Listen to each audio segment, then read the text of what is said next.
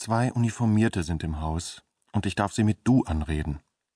Vorhin, als sie eingetroffen sind, hörte ich von oben zuerst, wie sie meine Eltern an der Tür begrüßten. Ich saß in meinem Zimmer auf dem Teppich, wollte noch zu Ende spielen. Hell, freundlich drangen Stimmen zu mir herauf, und dann rief meine Mutter schon nach mir, ich solle kommen, um Herrn Spengler und Herrn Sieverding guten Tag zu sagen.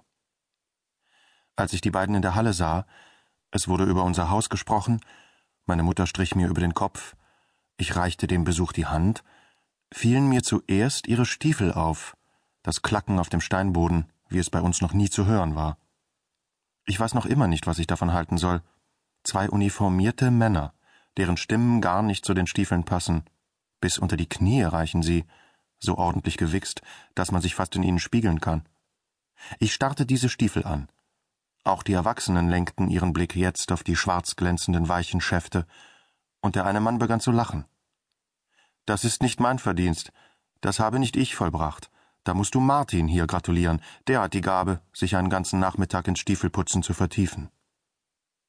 Na lauf, mein Vater wusste nicht was sagen, und geh dir deine Hände waschen. Heute darf ich beim Abendessen der Erwachsenen dabei sein. Maria geht ein zweites Mal mit dem Fleisch herum, zwinkert mir zu, ohne dass es jemand merkt. Sie lächelt. Jetzt lächelt sie Martin an. Hörst du nicht, Hermann? Mein Vater schaut von seinem Platz am Kopfende zu mir herüber. Dann zu Knut. Was hat mich Knut, Herr Sieverding, gefragt? Ich überlege, was könnte er gefragt haben. Ich überlege nicht. Auf keinem Teller dampfen mehr Kartoffeln, niemand spricht, mir fällt nichts ein. Nein, er hat Beine, das habe ich selbst gesehen. Der Mauersegler meine ich. Aber er will doch wissen, in welche Klasse du gehst, spricht meine Mutter mir halblaut ins Ohr. Jetzt kann ich gar nichts mehr sagen. Na ja, fährt Martin, der die Stiefel putzt, dazwischen. Schule ist ja auch gar nicht wichtig. Nicht so interessant, oder? Was meinst du? Da lernt man ja fast nichts, wenn man nicht Glück hat. Jedenfalls nichts Bedeutendes. Nichts über Tiere, Pflanzen oder zum Beispiel Kameras.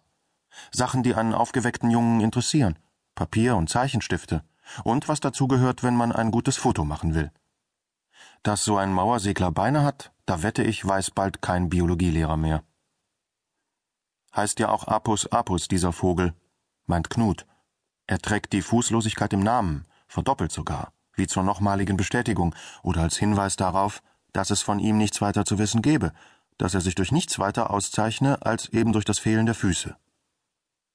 Siehst du, das hast du sicher auch nicht aus dem Unterricht. Knut und mein Vater lachen. Martin trinkt einen Schluck Wasser. Da ich seit längerem wieder zuhöre, dämmert mir jenseits der Schul- und Vogel- und Filmabenteuer etwas. Meine Eltern haben die beiden Männer mit den angenehmen Stimmen und den schwarzen Lederstiefeln, sie haben Knut und Martin nur wegen mir eingeladen.